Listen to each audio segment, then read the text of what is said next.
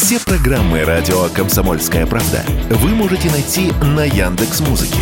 Ищите раздел вашей любимой передачи и подписывайтесь, чтобы не пропустить новый выпуск. Радио КП на Яндекс Музыке. Это удобно, просто и всегда интересно. Диалоги на Радио КП. Беседуем с теми, кому есть что сказать. Ну что, всем-всем-всем здравствуйте! В эфире радио «Комсомольская правда», программа «Диалоги». И сегодня у нас в гостях писатель солнце русской прозы и сатиры Ой, слушай, а? Александр Цыпкин. Здравствуйте, дорогие телезрители, Здравствуйте. радиослушатели. Да, всем, Э, всем, всем здрасте. Всем здравствуйте. А чего Да. ты засмущался так? Ну, потому что какое там солнце, знаешь, какая проза, такое солнце называется, да. Хорошо, а какое ты, прости, небесное тело тогда, применительно к литературе? Применительно, не- я где-нибудь там Нептунчик. Нептунчик. Там на дальних орбитах. А что не Плутончик? Да, чё-нибудь, знаешь, опасно.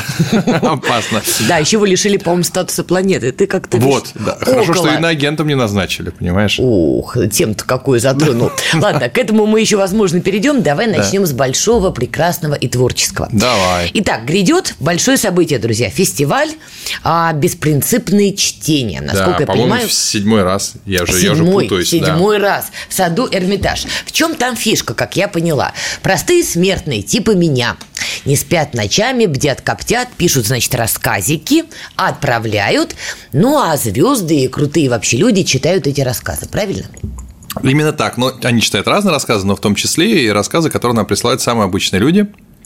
Мне кажется, сегодня есть замечательная возможность у всех нас, а, кто заинтересован в каком-то творческом проявлении, о себе заявить без шлагбаумов, которые стояли раньше. Раньше это были редакторы, издательства, кто-то еще. Сегодня этих шлагбаумов нет. Мгм. Взял и отменил начальника шлагбаума. Делай, что хочешь.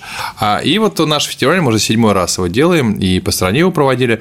А, Мне кажется, для многих это возможность и услышать свой текст прочтения какого-либо актера известного, менее известного, неважно. Затем мы выпускаем книги после э, фестивалей. За чей счет этот банкет? Да, за счет издательства.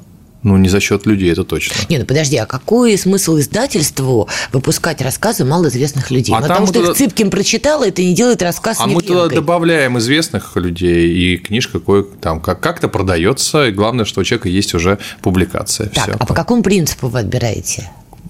Э, Вкусовщина. Давай по порядку. Сколько вот людей, которые занимаются отбором? Ну, два-три человека и все. То есть, подожди, большая страна должна рассчитывать на вкус трех человек. Да. Ну и по статистике, кто проходит?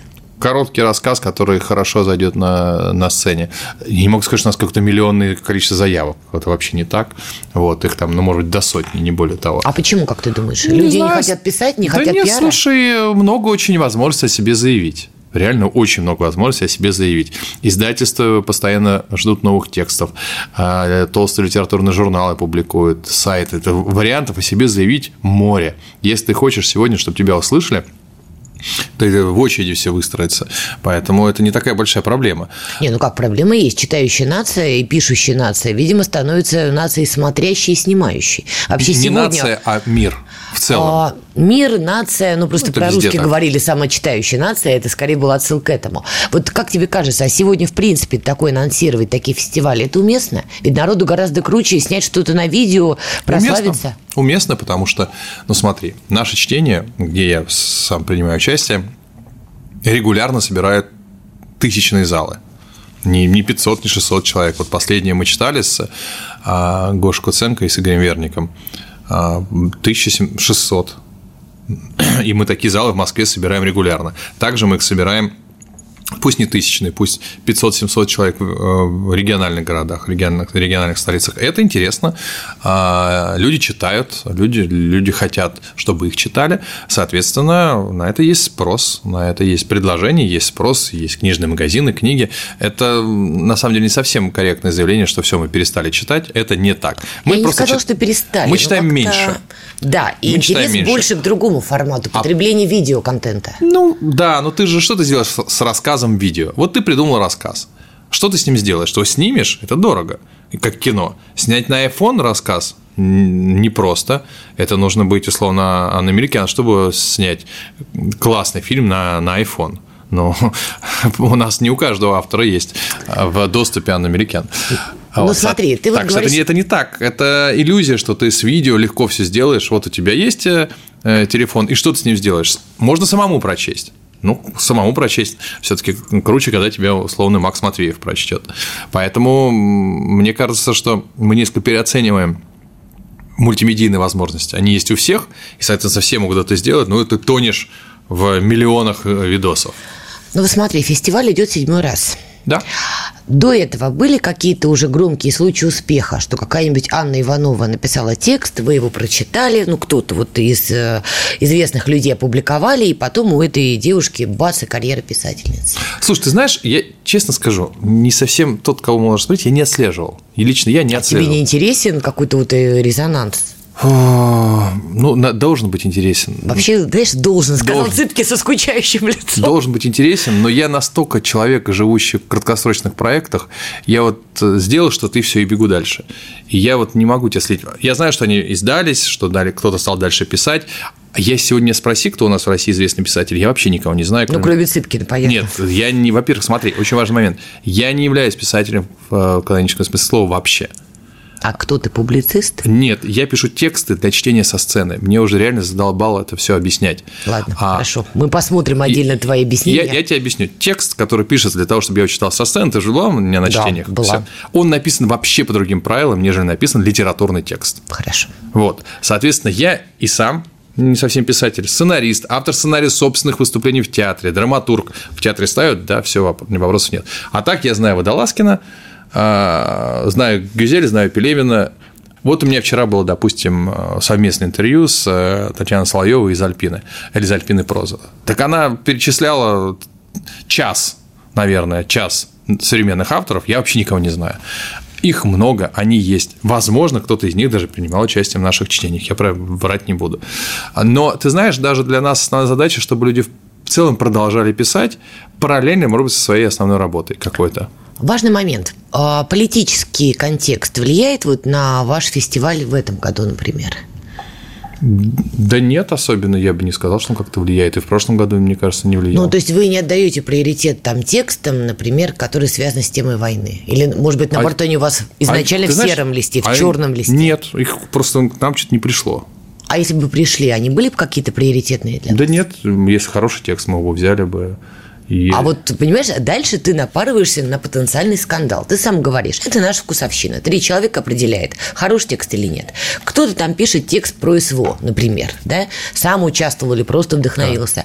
Да. Вам он не нравится. Ну, так начинается скандал. Так вы родину не любите, Александр? Ах, вам текст про СВО не зашел? Ах, вы задымились? Ну и вот это, вот это, вот ну, все. Ну, слушай, нет пока скандала. Ну, а ты к нему готов? Ну, когда будет, тогда и будем думать. Скажи мне, пожалуйста, вообще вот эти фестивали, угу. кто посещает в больших городах? Кому они наиболее интересны? Слушай, очень разная публика, в основном читающая. Так или иначе читающая, которая хочет ознакомиться с тем, а что есть нового. Что есть нового за пределами книжных премий, потому что к нам подают тексты самые обычные люди, которые могут никогда не доползти до книжных премий. Это раз. Во-вторых, так как это целых два дня, есть детские чтения, там, не знаю, у нас Николай Николаевич Дроздов будет, ну вот, к примеру, да, у нас уже он был, и он прекрасно читает какие-то вещи. А, много очень актеров, потому что у нас короткие тексты, и, соответственно, мы можем собрать большой лайнап. Поэтому приходят люди, которые просто хотят хорошо провести время в Москве. Тем более Сатор Эрмитаж, несколько площадок, и ты точно найдешь какого-то автора, который тебе нравится. А, меня там мало, соответственно, приходят те, кого я уже достал, говорят, ну давайте мы кого-нибудь еще послушаем. Вот к примеру, так. Откроешь тайну, вот э, в этом году на фестивале кто будет из звезд читать? Да, я Чьи голоса? Я не то, что тебе открою тайну, это, это не тайна. Это вообще не тайна. Значит, так, кто у нас есть? Павел Деревянко, Екатерина Климова, Гоша Куценко, э, Катерина Шпица, Ирина Выборнова, Николай Дроздов, Максим Матвеев, Катерина Стеблина, вот из Михаила Горевой, а, вот это из-за актеров. То есть, ну, достаточно большое количество. А в этом году тексты будут в основном что? О любви, о сатире, о чем-то таком? Ну, ну, в основном стараемся, чтобы это было про любовь. Про любовь все таки Да, либо что-то веселое. Но веселая, наверное, в таком стиле Пелевина, в твоем стиле. Не обязательно, вообще нет, вообще нет. Во-первых, это два разных стиля абсолютно, чего уж мы... Ну, я тут с тобой не согласна, но это Что- ладно. что- Это, это пошла вкусовщина, ладно. Да, божество-то что трогать, Пелевина. А. Нет, абсолютно разные тексты. В основном это история, история людей. Так или иначе, это история людей. У тебя есть какая-то своя выборка? Самый талантливый регион России вот в плане написания текстов? Вы же Даже со если он- всей России матушки собираете? Ну, собираем. Даже если бы было, я бы никогда тебе такое не сказал, потому что э, зачем обижать другие регионы? У меня нет любимого города в программе обижать? не провинция, нет такого лучшего города. Я сейчас сделал 25 серий документального э, фильма про 23, еще два города осталось. И меня спрашивают, какой любимый город? Не скажу. Не скажу, никогда не скажу. Слушай, ну это какая-то странная позиция, я везде буду аккуратной. Да. Ну, давай хотя бы, ладно, три региона, давай так. Не- Самых нет, талантливых. Я могу полностью раздолбать самого себя. Вот это пожалуйста. А других людей, чем мне их трогать? Это неправильно. Слушай, а вот самокритика у тебя с годами как прогрессирует?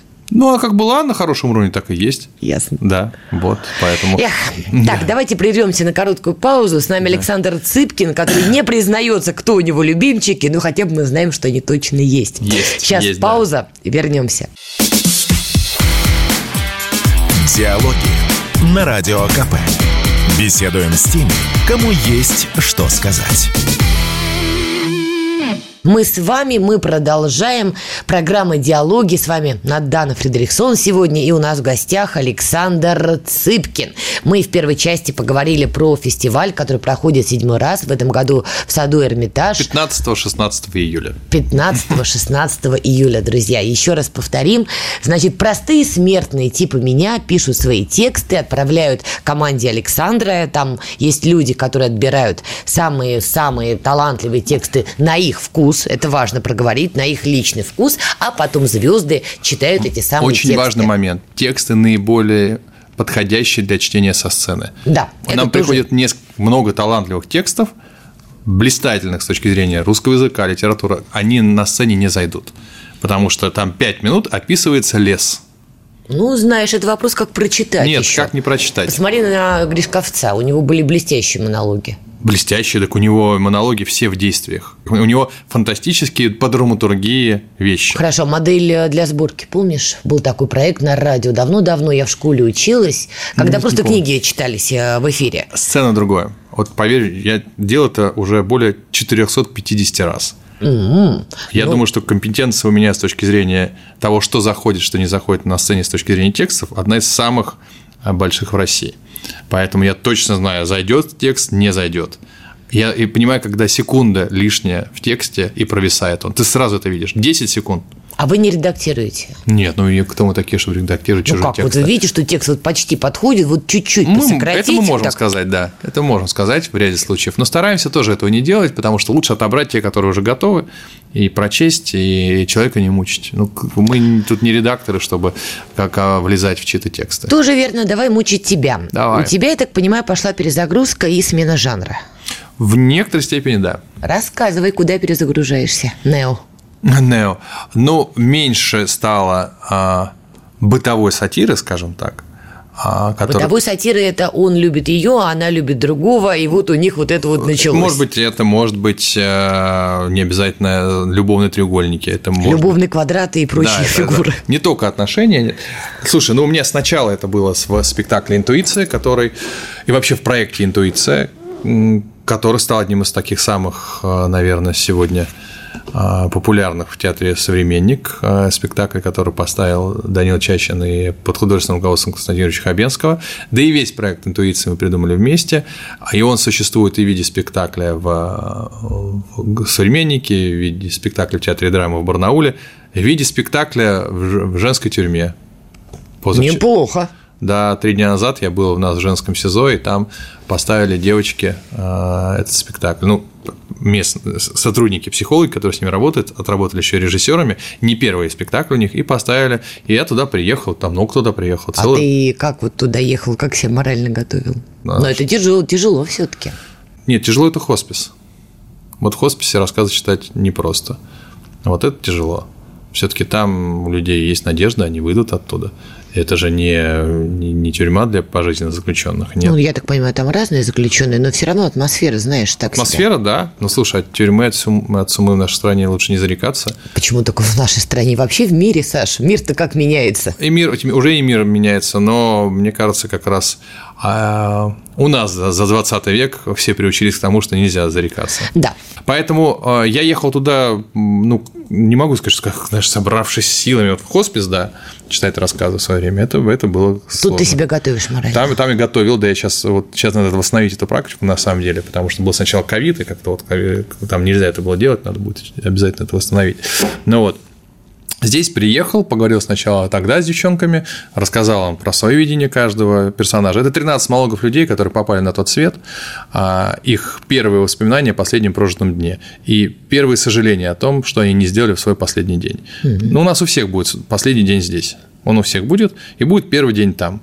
И мы, очевидно, там будем сожалеть, что чего-то мы не сделали. Абсолютно все будут сожалеть, что что-то не сделали в последний день, за исключением тех, кто знал заранее, что ему уходить, и он подготовился, он простил, кого надо простить, отдал деньги, кому нужно отдать, и так далее, и так далее, и так далее. А если вот э, мы с тобой вечером выйдем, и на нас свалится что-нибудь... Анушка пролила масло, да, да и да, мы да. очнемся там, очевидно, у нас будут долги долги, вопросы, вообще многое чего, да. наверное, будет, но я так понимаю, ты уходишь, поднимаешься с земли и идешь в сторону мистицизма. А, ну, в некоторой степени, да, можно так это назвать. А, и эм, вот это первый был проект.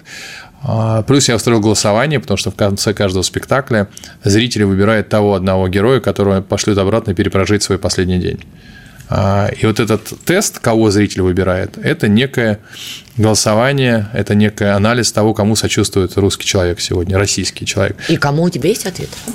разным людям. Ну, например, конечно, с началом СВО, у меня был герой, написано все до СВО было, есть герой, э, который ну, инструктор в сегодняшней армии. Это известная история, когда мужик прыгнул и закрыл э, уронившего, уронил гранату новобранец, и он был вынужден своим телом закрыть гранату, чтобы эта граната никого не убила. А и сам, естественно, погиб.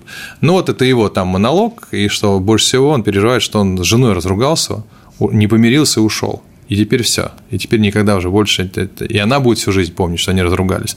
Но это к тому, что даже любая твоя ругань, она может стать неожиданно для тебя последней, и ты потом будешь всю, всю жизнь сожалеть, что ты с любимым человеком из-за ерунды разругался. Но это получается какая-то драма, а ты больше известен своим юмором. Там драма, там драма на драме. То есть все, никаких больше Нет, шуток, там гэков шу- в твоем шуток, стиле. Шуток достаточно. Там мужик, который умер а, во время секса, на прикованной к кровати любовницы. И он переживает, что он в носках потому что он на ней лежит, она прикована, ключи остались от наручников в машине, и их при, придут, а, очевидно, его снимать придут, ну, придут, он уже мертвый, и все это на видео снимут, и это все будет известно. И он переживает, что дочка его просила, сделай так, что если ты с кем-то, у тебя какие-то есть романы, чтобы мама не знала. И он не пообещал. А тут все узнают, потому что это видео будет вирусным.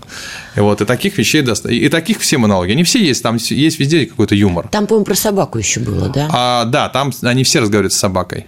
Там, да, все... там просто история собаки, тут уж я открою. Да. И сам сюжет пересказывать не буду, но я дальше этого читать не стала, потому что улилась слезами. Потому что я и животное, это, знаешь, я слишком вот, люблю животных. Вот в этом мне было основное мое удивление, что а, выбирали того героя, который в случае возвращения э, сможет помочь собаке не погибнуть. То есть мы реально собакам сочувствуем больше, чем людям. Это очень странно. Ведь человеку что-то внутри не так, с ним очень серьезно не так, если он животному сочувствует больше, чем людям. Животным нужно сочувствовать, безусловно, никто не говорит. Но когда ты из всего мира выбираешь животное, значит, ты либо фантастически одинокий человек, либо у тебя изломанная психика, потому что что-то с тобой произошло тяжелое, что у тебя нет ни одного человека, которому так сочувствуешь, как собаке. По твоим наблюдениям, да. вот русский человек сегодня больше симпатизирует именно вот героям, со всем набором качеств, присущим нет, герою, нет. или пострадавшим? Пострадавшим. Мы вообще мы про милосердие больше всего. Вспомни, как мы по отношению к пленным немцам себя вели. Их подкармливали, их помог, им помогали, им помогали те, кто потерял всю семью. Вот это все было. Вот в, я из э, Петербурга и в Ленинграде это рассказывали. Они отстраивали же часть города. Мы до сих пор сочувствующая нация, думаешь? Да, мы до сих пор сочувствующая нация. А это правильно? Правильно. правильно. Или нам пора взрослеть все-таки, становиться циничней? Нет, э, дети циничны. Взрослые люди милосердны. Дети не циничны, они, судя по всему, просто не знают каких-то вещей. Цинизм незнания. Слушай, цинизм это, это всегда инфантилизм.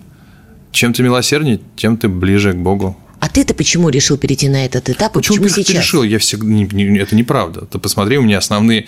Ну а, как, ты согласился, что тебе перезагрузка? Мы с этого я начали. стал больше заниматься этим, но у меня основные рассказы, которые всегда выбирают как любимые, это рассказы «Снег», это рассказ «Кавычки», это все драма. Просто мне э, понравилось сегодня больше заниматься этим вопросом, а что с нами будет, когда мы умрем. Вот почему вдруг тебя сейчас это вот особенно стало беспокоить? Ну, слушай, это же всегда происходит в переходный возраст. Сейчас переходный возраст. Из молодости в зрелости, потом в старости. Любой психолог объяснит, что на этом этапе ты как бы у тебя умирает предыдущий твой психотип, и рождается новый. Но это твое внутреннее что-то или ты что-то считываешь в обществе? Ну и в обществе, слушай, это безусловно этими вопросами все задаются. А Не случайно у нас такой колоссальный бум эзотерики. Просто ты- Опять? чтобы у тебя не было никаких сомнений, а, я думаю, 1200 в Москве это активно вовлеченные те, кто предоставляет услуги эзотериков. Расклады карт э, и все-все-все остальное. Там иногда расклад карт Таро может стоить 300 тысяч за один расклад. И очередь стоит человек на год. Слушай, ну это говорит, наверное, о какой-то Это слом. глупости. Это не глупость. Почему не глупость? Что это все сразу людей обвиняют в глупости? Это страх, это желание увидеть будущее, это желание, это непонимание, что будет дальше. Слушай, Так. когда у тебя две полоски, три дня, и ты погиб. То есть это настолько было непредсказуемая и рандомная смерть, что она напугала всех. Потому что когда у тебя условно онкологическое заболевание, то ты понимаешь, из-за чего оно может произойти. У тебя есть какое-то время, ты можешь выздороветь, у тебя, ты понимаешь какие-то зак- закономерности. А когда тут ты здоровый, молодой, здоровый, генетически у тебя все хорошо, раз, две полоски пок- покойник. Итак, ковид дальше. Ковид, СВО. СВО тоже пугает. Ну, естественно, пугает. Ну, само собой, когда ты не понимаешь, тебе, что будет дальше. Так, и люди и- начинают смотреть в будущее. Они пытаются успокоиться, найти ответы. Ты посмотри, бесконечные эти все предсказатели, что с нами будет, как это будет происходить. Это два. Во-вторых, отсутствие внятной идеологии. Вообще в мире. В мире нет больше никаких идей, в которые люди верят. В капитализм уже не очень верят, а у нас э, после коммунизма вообще не появилось никаких идей толком, ради чего все. И люди начинают задумываться, а может быть, все-таки ради есть какой-то смысл жизни, ищут его в религии, ищут его в, в эзотерических учениях. Это тоже, по сути дела, религия в том или ином формате. Уходит в мистицизм. Да, поэтому ничего нового в этом нет. У, у каки- у каких-то мистиков есть здравое зерно. Ну, я А далек кто-то от... шарлатаны Да, откровенные. безусловно, кто-то Давай шарлатан. сделаем тут паузу, прервемся, но скоро Александр Цыпкин вновь будет на волнах радио «Комсомольская правда». Диалоги на Радио КП. Беседуем с теми, кому есть что сказать. Мы продолжаем. Надана Фредериксон, Александр Цыпкин, программа «Диалоги». Слушай, ну вот до ухода на паузу ты важную тему очень поднял про наше общество, что люди действительно испытали несколько серьезных очень стрессов. Испытывают. Испы- Ну, давай так, ковид испытали все-таки, где-то он уже позади Минуточку. остался. Все последствия ковида для тех, кто болел, у нас заболело около 40% или 50% я вчера. Только сейчас они начинают проявляться в людях. Это психика начинает ехать, здоровье начинает ехать. А У очень многих людей, которые были до ковида здоровы, вдруг начались какие-то проблемы. Поэтому это только сейчас мы начинаем разгребать. Итак, у нас была Да. чума, у нас СВО, голод там тоже где-то маячит, у нас то есть зерновая сделка, Так, то нет зерновой сделки. стоп. В общем, эта тема... То... Слушай, в медиа это проходит, людей это тоже начинает будоражить. И периодически все бегут в магазины скупать гречку. Так или иначе, голод где-то фигурирует Давай успокоим всех. Вот я сейчас как раз есть в телеге а, проект а, с Сергеем Ивановым из ЭФКО. Он как раз а, один из ведущих экспертов в продовольствии, тем более и э, руководитель крупнейшей компании российской номер один. Так. Все у нас с едой хорошо. Мы себя прокормим и еще часть мира прокормим. Вот что, что нам не грозит в России, это голод. Так, друзья, если вдруг у кого-то что-то пошло не так, все к Цыпкину, он Да. вас накормит. У нас зерна мы производим столько, что мы, нам не нужно столько, мы продаем на весь мир и всего остального. Но бедность, да, это, это, это многим сейчас угрожает, э, хотя бы в медийном пространстве. И то не так, как это было в Советском Союзе. Так вот, и ты все это подвел под некий знаменатель, что люди, конечно, стали искать ответы. Есть страх, есть сомнения. У нас нет идеологии в России, которая так и не оформилась. Идеология, которая была когда-то на Западе более-менее монолитна, но сейчас тоже, Тоже рассыпается. подразвалилась, да. И понятно, что люди начинают как-то вот хаотично искать какие-то ответы. В этой реальности мы сейчас живем. Но смотри, в этой самой реальности идут такие, знаешь, всплески, пробросы странных поступков, на мой взгляд. Может Так. быть, ты найдешь им какое-то объяснение. Давай. не про мир, про наших с тобой сограждан. Да. СВО идет, появляются с завидной регулярностью новости, завидны в кавычках, что задерживают того или иного персонажа, который готовил то ли диверсию, то ли подрыв в России против России по заданию украинской стороны. У тебя есть объяснение, вот что движет этими людьми? Тоже страх какой-то или какую-то другую желание? Слушай, я очень я не люблю давать абстрактные комментарии, вообще не люблю быть этим доморощенным политологом. Это, это сегодня и так без меня хватает. Но ты Моя... же осмысляешь мир вокруг а, себя. Ну, мне это кажется, вокруг слушай, происходит... скорее всего, это же очень много людей приехали из Украины сюда, у которых, допустим, там семьи, там кто-то мог погибнуть на войне, что-то еще произошло. Они настроены вот именно таким образом. Слушай, у нас во время Великой Отечественной войны сколько было людей, которые начинали работать на врага. Уж сейчас, когда это скорее напоминает гражданскую войну, нежели войну периода 41-45 года, то, естественно, в этой гражданской войне находятся те, кто на другой стороне. Ну вот. Есть те, кто за деньги, есть те, кто, наверное, психанул. Причин множество. Мы, мы не знаем. Но я не удивлен этому. Слушай, мы находимся в военных действиях. Странно было бы ожидать, чтобы этого не происходило. Это то, с чем чем мы будем сталкиваться, к ну, сожалению. Вот, э, злость и ярость, которая в этот момент пробуждается у людей, опять же, у наших с тобой сограждан, у наших да. соседей, у наших коллег, значит, вернуть СМЕРШ, расстрелы, смертная казнь. Это же все будоражит общество, об этом пишут публично. К вот счастью, во что наш... это может вылиться, как ты считаешь? Ну, к счастью, наши власти пока очень аккуратны со всеми шагами особенно с возвратом смертной казни, я считаю, что это неправильно, потому что, к сожалению, в условиях э, нашей реальности нам сначала нужно судебную систему привести в, в надлежащее состояние. Это кончится все это решением личных вопросов через э, использование смертной казни. Нельзя в России вводить смертную казнь, у нас будет гораздо больше невиновных э, в итоге казнено, чем, чем виноватых. Поэтому на весах, э, мне кажется, э, очень много. И поэтому я думаю, что президент не вводит смертную казнь, давно бы уже мог бы сделать, и даже, наверное, часть общества поддержала бы, но понимает, чем все это кончится. Да, но ты считаешь, что наше общество по-прежнему милосердно. А вот сейчас я тебе привожу конкретный пример, когда, знаете, давай так, не большинство, но уже значительный процент россиян У тебя есть статистика? действительно хотят, чтобы вот эту смертную казнь вернули, смерть статистика? вернули. Статистики вот. нет, но из того, что я вижу по публичному пространству, три года назад количество людей, которые писали об этом, этом было сильно меньше, чем сейчас. Значит, раньше прирост есть. Есть, но если ты проведешь сегодня опрос общественного мнения, я думаю, что, и особенно если людям расписать все, все последствия этого, то, скорее всего, люди не, не будут за смертную казнь. А, хотя, безусловно, а, появление террористов стимулировать общество к тому, чтобы а, агрессия была выше. Но давай вспомним, мне кажется, у нас э, гораздо более тяжелые были террористические атаки во времена Чеченской войны. Мы помним бессмертную цитату Владимира Путина «мочить в сортирах». Вот, но это он говорил про... Это. Террористов. И тем не менее это не привело к возвращению смертной казни даже в те времена, когда уровень террора был несопоставим с сегодняшним. А если все-таки по каким-то элементам демократии большинство все-таки будет голосовать уже да, все, по всем опросам мы за, и власть говорит, ну хорошо, раз большинство за, мы снимаем мораторий на смертную казнь. Ты будешь как-то пытаться препятствовать да, этому? Да, конечно, потому что я считаю, что это неправильно. Повторюсь, это кончится убийством невиновных.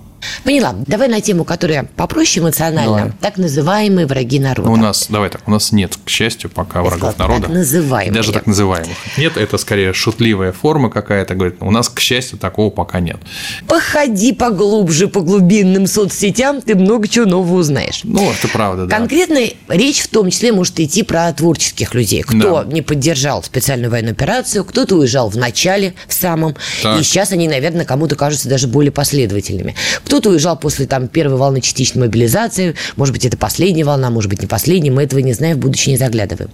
Как ты считаешь, насколько а, пострадала творческая интеллигенция в России за оттока таких людей? И как ты относишься к тому, что некоторые из них, возможно, попытаются вернуться? Не только творческая интеллигенция пострадала. Причем тут это? А, уехало много кто. Врачи уехали уехали инженеры, уехали программисты. Мы с тобой не врачи, не программисты, но ты как-то имеешь да. отношение к творческой да, интеллигенции, пострадал. к шоу-бизнесу. Пострадала, да, пострадала, безусловно. Уехали талантливые и режиссеры, и э, ряд талантливых актеров уехало. Э, как бы мы ни оценивали то, что они делают, то, что они говорят, отрицать то, что мы потеряли, глупо. Это факт. Мы, мы потеряли. Потеряли мы катастрофически, все рухнуло. Нет, не рухнуло. Но в каждом конкретном случае, да, мы потеряли того или иного талантливого человека. Ну, это да. Как ты относишься к тому, что, возможно, некоторые из них будут пытаться вернуться в Россию по прошествии уже значительного времени? Ну, они вроде бы у нас нет закона, запрещающего людям возвращаться. Нету, но есть, знаешь, такой морально-этический момент. Ведь не все уехали просто молча. Да, я переехал в другую страну, занимаюсь творчеством, выступаю на сцене. Тут вопросов меньше. Есть те, кто уезжал громко хлопая дверью, а еще много чего наговаривая на Россию, на наших с тобой сограждан, ну и так далее.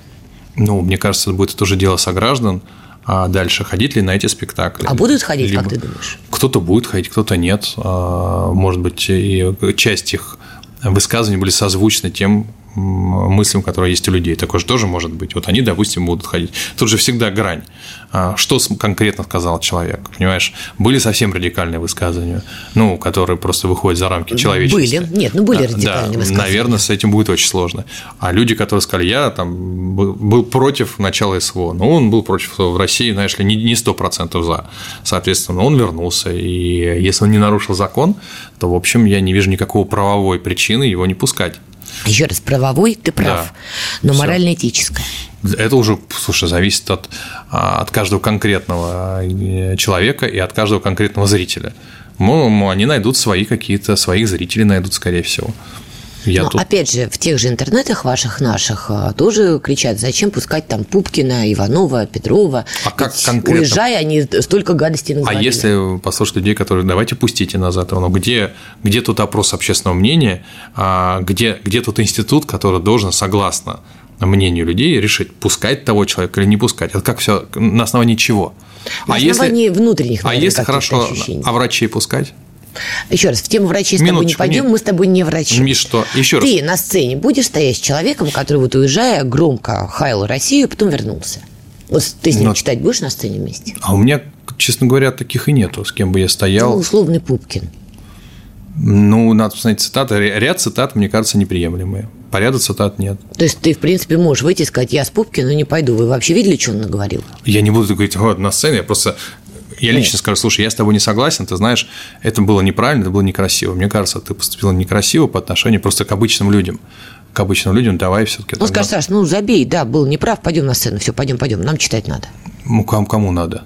Я вообще могу один читать, если что. То есть ты с ним не пойдешь таким человеком. Вот Еще заявление раз. которого тебе действительно Которому мне лично, это, это не касается не только СВО. Это в принципе, если вдруг а у меня будет ощущение, что человек не совсем соответствует каким-то моим представлениям, что, что такое хорошо, что такое плохо, я, наверное, постепенно с ним сотрудничество начну прерывать. Это вообще не имеет никакого отношения к СВО.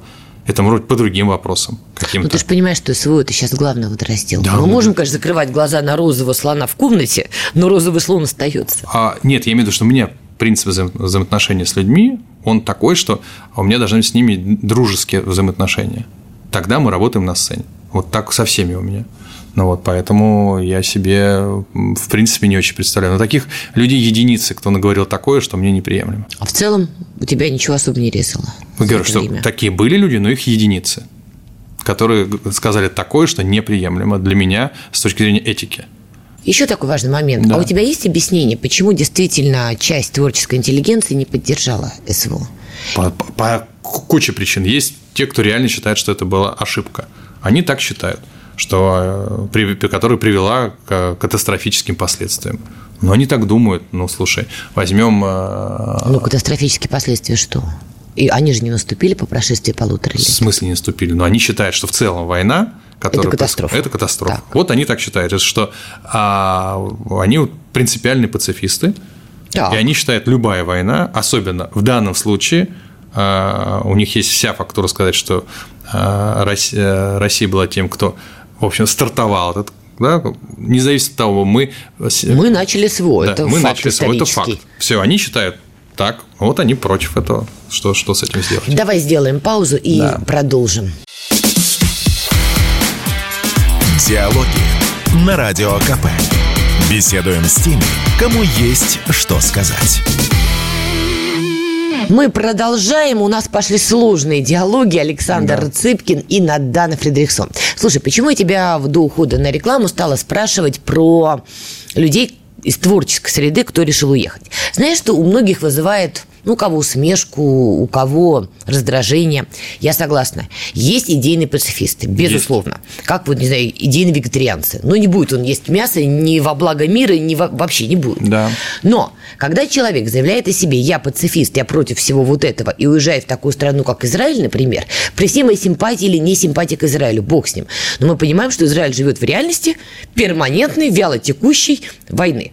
Вот уезжая туда, кричать «я пацифист». Вот это как? Это двуличие? Это глупость? Это что? На твой взгляд? Это надо у, у них спросить. Я бы при случае спросил бы.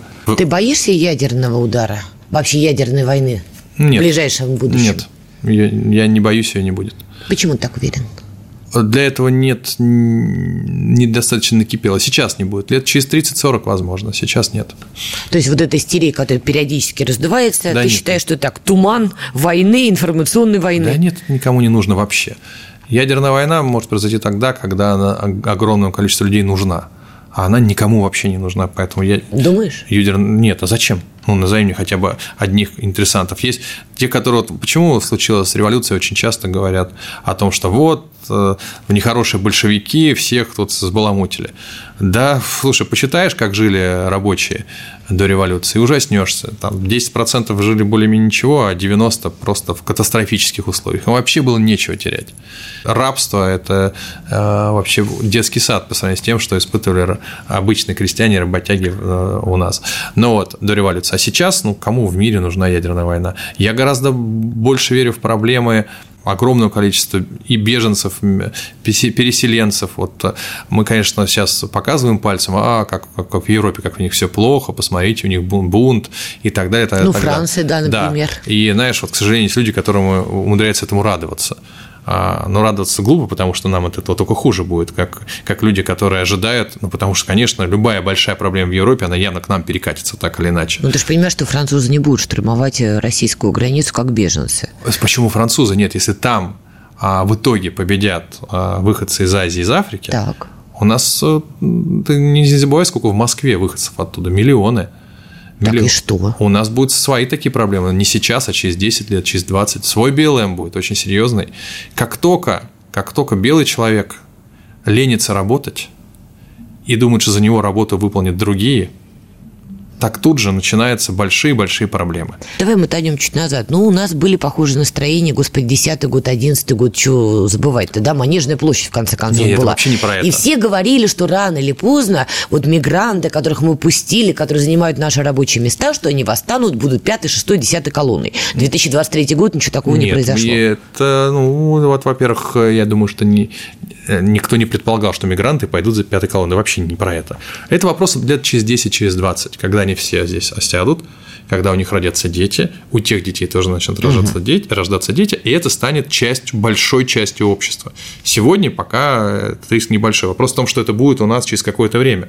А с другой стороны, слушай, мир устроен несправедливо, миллиард живет прекрасно, и мы в этом миллиарде, кстати. Мы вообще неплохо все живем, согласись, в России. Россия, я да. согласна. Да, вот. А остальные живут очень часто в, ужаса... в ужасающих условиях. Этот, этот дисбаланс когда-то начнет во что-то превращаться. И вот этот риск гораздо выше, чем риск ядерной войны который, конечно, никто никогда не начнет, но если ты кого-то, ну, на дурака на какого-то. Как Где... бы ты решал проблему будущего с мигрантами? Вот как ты ее описал? Слушай, ну, ограничением. Визовый режим ограничением. Да, да, ограничением. Потом, если человек совершает преступление, то он должен покинуть страну. А, и попытки их как-то распределить по всей стране. Там среди мигрантов есть очень много замечательных, толковых и безопасных, неагрессивных людей. А, лучшие водители, которые приезжали в такси, у меня в обычном такси. А вот так приезжают ребята, они, может, по-русски не всегда говорят, но они вежливые, они работящие. То есть не надо всех мигрантов под одну гребенку. Это вообще не так. Это вообще не так. Дальше дать им, дать им возможность роста, дать им возможность социализации. Вообще, э, Слушай, России... ну немцы пытались это Слушай, сделать, не получилось. Французы может... пытались, не получилось. А у России может получиться. Вообще Россия с другими народами, а, не русскими народами, гораздо быстрее находят общий язык, гораздо лучше их ассимилируют. А самая большая мечеть была всегда в а, Петербурге. Но ты только что писал проблему будущего наоборот, что вот. они будут ассимилировать российское Вот, соответственно, нам нужно просто подготовиться к этой проблеме и правильно поступить, как всегда Россия поступала. Россия всегда сталкивалась с ассимиляцией. Слушай, когда мы завоевывали Казанское ханство, Астраханское ханство и так дальше, дальше, дальше. Ну, как-то эту проблему решили. У России шанс такой есть. Мне кажется, что мы гораздо более здесь терпимее, как это ни странно. У нас, слава богу, нацизм такой, он прошел, там, когда помнишь, в 2000-х годах, это Конечно, то сегодня такого нет. Сегодня такого нет, и чувство превосходства у нас такого нет над всеми остальными. Мы... Это реально советское воспитание, к счастью. Советское воспитание было интернационально все таки Да, но Были оно вымарывается. Проблемы. Были. Оно вымарывается, мы с тобой чуть ли не одни из последних ну, носителей. Я думаю, что в России шанс есть, если мы его используем. Если мы его не используем, то тогда у нас будут те же самые проблемы, что сегодня в Европе, к Еще одна извечная Давай. тема на финал – это русское ощущение справедливости. Это тоже такая большая да, тема большая. и в литературе, угу. и в художественных каких-то произведениях. Смотри, а, понятно, что в зоне СВО самые разные люди, и добровольцы, и профессиональные военные, Конечно, да. огромное количество людей. Кто-то, естественно, возвращается по ранению или там контракт да. закончился. Но зачастую они сталкиваются с тем, что они начинают определять как несправедливость. Ну, базово, я же герой, я же за вас воевал. А лифты какие-то быстрые ему по карьере, ну, они не работают, они не отстроены. Должны работать. Должны, не должны, по факту их нет. Допускаешь ли ты, что будет проблема, еще раз, так называемых рассерженных патриотов, это уже замазанное слово, я сейчас никого конкретно не имею в виду, вот именно вот рассерженные люди, вернувшиеся с фронта, будет. которые считают, что с ними несправедливо. Конечно, такая проблема может быть, и я неоднократно писал, что наша основная задача – не повторить печальный опыт афганской войны и чеченской войны, когда ребята возвращались оттуда, кто живой, здоровый, кто без ног, без рук, и общество на них смотрело, как, ну, это типа ваша проблема, мы вас туда не посылали. Вот знаешь, такое еще было. Гадкое абсолютно, да, да было. И, и это большая проблема. Просто тогда если не ошибаюсь, группировка в Чечне, сколько она была? 1100, 120, наверное, да? А сегодня у нас там, наверное, совокупно уже скоро будет под миллион людей, которые прошли через СВО. Это большая часть общества. Если мы не найдем способы, как их адаптировать, как им оказать должное уважение, а как им предоставить социальные лифты, а квоты должны быть, ну, должны условно, быть. претендуют два человека стать да. твоим ассистентом, и ты вот должен отдать предпочтение тому, кто прошел СВО. Вот ну, я это имею в виду. По идее, и в бизнесе, и в образовании, да, должно быть. Мы... А это разве справедливо? Слушай. Один учился полжизни, мечтал попасть к Цыпкину в ассистенты, все книги наизусть знает, другой знать не знает, кто такой Цыпкин, ну вот хочет как-то вот попробовать. Слушай, и ты ну, берешь его, потому что он прошел Ну, СВО. так тоже не будет работать, но вопрос в том, что у тех, кто прошел СВО, должно быть, э, должен быть доступ к образованию, безусловно, а, должны быть квоты по образованию прежде всего. Мы должны обеспечить их новыми знаниями. Это не будет работать так, как это работает, в, насколько я понимаю, в а, вот тех же Соединенных Штатах, когда ты там, людей с, определенным цветом кожи обязан взять в любом случае. Я эту модель сейчас тебе привела, в вот. пример. У нас, не думаю, что это будет чуть по-другому, эта модель не очень рабочая, а модель, когда предоставляется людям возможность жить, где жить. Если ты инвалид, тебя государство должно обеспечивать. А если ты, если твоя, ты ушел, тем более, тем более добровольцем, хотя и ну, какая разница, мобилизованный добровольец, неважно. А если э, у тебя, ты вернулся инвалидом, чтобы твоя семья не бедствовала, да, это все общество придется брать на себя, потому что действительно кто-то пошел туда, и если бы они туда не пошли, то те, кто остался, соответственно, они бы туда пошли. И мне кажется, это, это самый главный вызов нашего общества и на вот именно на тот на то взросление, о котором я говорю, о, о милосердии, о справедливости, потому что если мы цинично поступим опять, то это значит мы опять дети. И вот это нам уже в третий раз, это мы не проскочим. Потому что мы... Помни, кто уходил в ВПГ? Уходили-то в основном бойцы оттуда, правильно? Да. Которые... Тогда был Бамут, здесь Бахмут, очень иногда да, одинаковые, а, одинаковая фонетика. Поэтому, конечно, основ... но я слышал, что сегодня большое количество программ вот, по, а, и по адаптации а, тех, кто вернулся инвалидом, и по адаптации тех, кто просто, просто возвращается, и программы есть, слушай, компенсации платят. Ну, мне кажется, не платили ребята, те, кто погибли в Чечне, такие миллионы, правильно, к сожалению, а к должны были. К сожалению. Вот. я надеюсь, что на этой волне и всех тех вспомнят каких-то, каким-то образом. Это те люди, которые в итоге по приказу государства, так или иначе, пошли воевать, или по, опять же, по собственной инициативе, но это государство государство им обязано. А мы есть государство. Это наше государство, это мы его выбирали, это мы его создавали. Нельзя сегодня отстраниться. Я вас туда не посылал. Посылал. Все, кто создавали вот сегодняшний мир, мы все. Мы все, каждый российский человек создавал тот мир, который мы построили. Мы после э, развала Советского Союза впервые получили право построить то, чего мы хотим. И мы построили.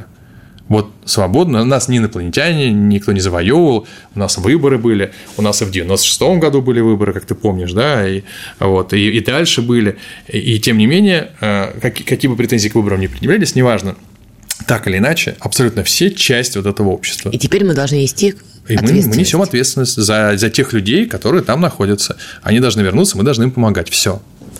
Спасибо. Это был Александр Цыпкин, Надана Фредериксон, программа «Идеология». И, чтобы уже закончить на оптимистичной ноте, еще раз, друзья, фестиваль, седьмой раз, Саду Эрмитаж, беспринципные чтения. Еще раз дата. 15-16 февраля, июля. У кого что? У, у кого что? февраль. Да, у меня февраль, да. Приходите, большое количество звезд, новых текстов. Я буду читать немного, поэтому успокойтесь, все будет, литература будет хорошая. Друзья, увидимся все на беспринципных чтениях в саду Эрмитаж. Пока. Диалоги на Радио КП. Беседуем с теми, кому есть что сказать.